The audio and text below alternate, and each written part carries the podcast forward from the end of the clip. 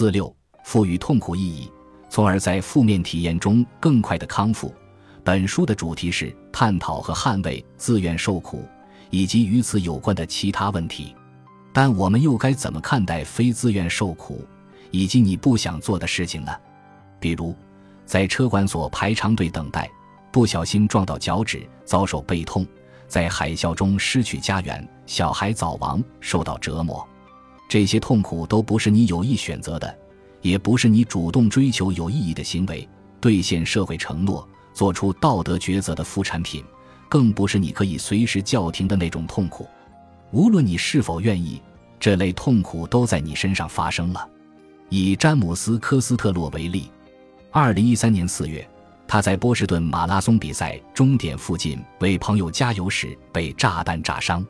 科斯特洛浑身都是炸弹碎片。他的胳膊和双腿被严重烧伤，他动了手术，又花了几个月才完全康复。如果故事就此结束，这不过就是一个显而易见的案例，发生了一件糟糕的事情。我们需要学会从这种糟糕的经历中恢复过来。然而，科斯特洛的故事还没完。他在住院期间爱上了一个名叫克里斯塔达戈斯蒂诺的护士，并且与她订了婚。随后。科斯特洛在 Facebook 上发了一张有关戒指的照片，写道：“我现在终于明白，为什么我会遭此不幸。这都是为了让我遇到我最好的伴侣，我一生的挚爱。以这种方式看待非自愿受苦是非同寻常的。正如那句俗语所说：‘凡事皆有原因。’如果我们在搜索网站和社交媒体上搜这句话，就会发现它无处不在。没准儿。”这话你每天也会对自己说上一两次，或许以这种方式看待痛苦是对的。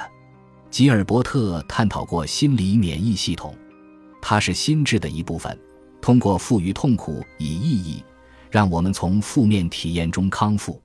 莫里斯·比卡姆没有犯罪，却在路易斯安那州监狱服刑了三十七年。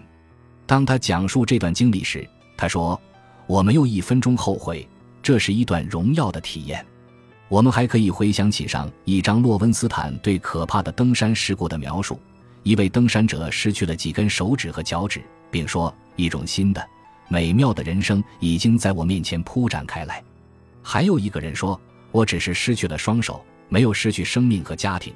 这个买卖还是很划算的。”一旦寻找类似的例子，你就会发现他们无处不在。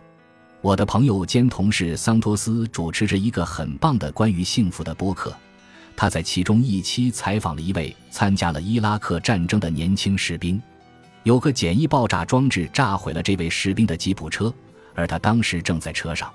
他在医院住了很长时间，最后还是难逃终身残疾。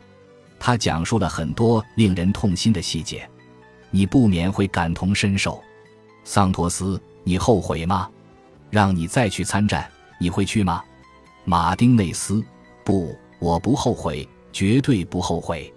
桑托斯，那么你就有可能再次遭遇爆炸，让自己受伤，接受手术。你愿意再次经历这一切吗？马丁内斯，是的。我想我没那么倒霉吧。这些都是鲜活的例子，但它们具有代表性吗？我和我的研究生科尼卡班纳吉在几年前写过几篇论文，探讨了人们赋予不同事件以意义的现象有多么普遍。